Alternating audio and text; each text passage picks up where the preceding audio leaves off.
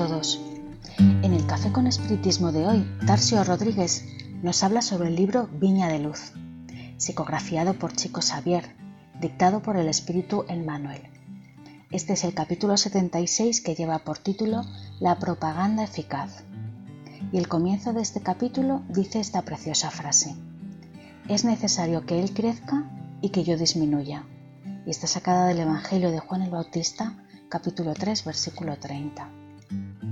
Hay siempre un deseo fuerte de propaganda constructiva en el corazón de los creyentes sinceros.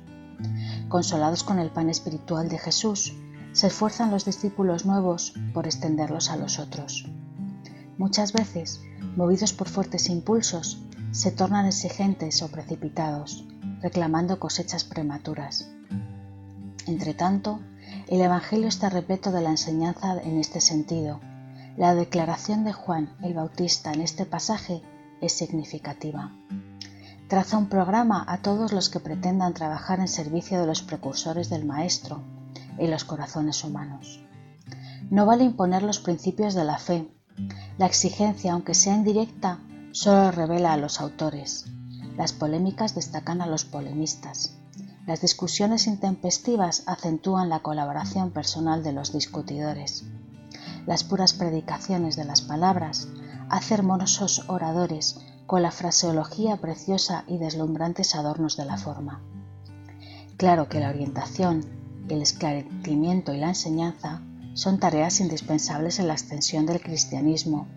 Sin embargo, es de una importancia fundamental para los discípulos que el Espíritu de Jesús crezca en sus vidas.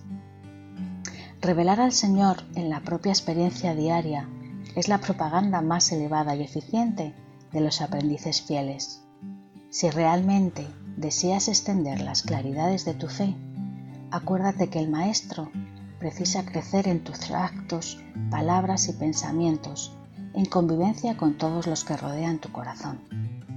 Solamente en esta dirección es posible atender al Divino Administrador y servir a los semejantes, curándose de la hipertrofia característica del yo. Emmanuel comenta el pasaje del Evangelio en el que Juan Bautista, precursor de Cristo, se alegra con la llegada del Maestro y recuerda a sus propios discípulos la importancia de que el propagandista se hace pequeño para que Jesús crezca.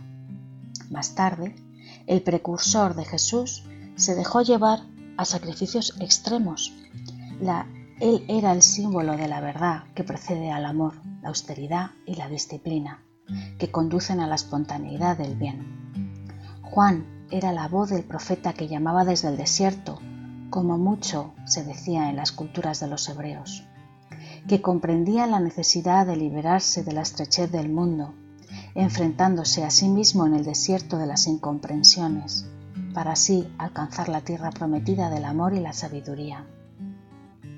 Comprendemos así que conocemos el Evangelio a través de los muchos precursores que nos rodean, dándonos ejemplos y compartiendo lo que ya han recogido a través de su propio camino. Pero la fe y la evangelización de nosotros mismos no puede ser impuesta o exigida.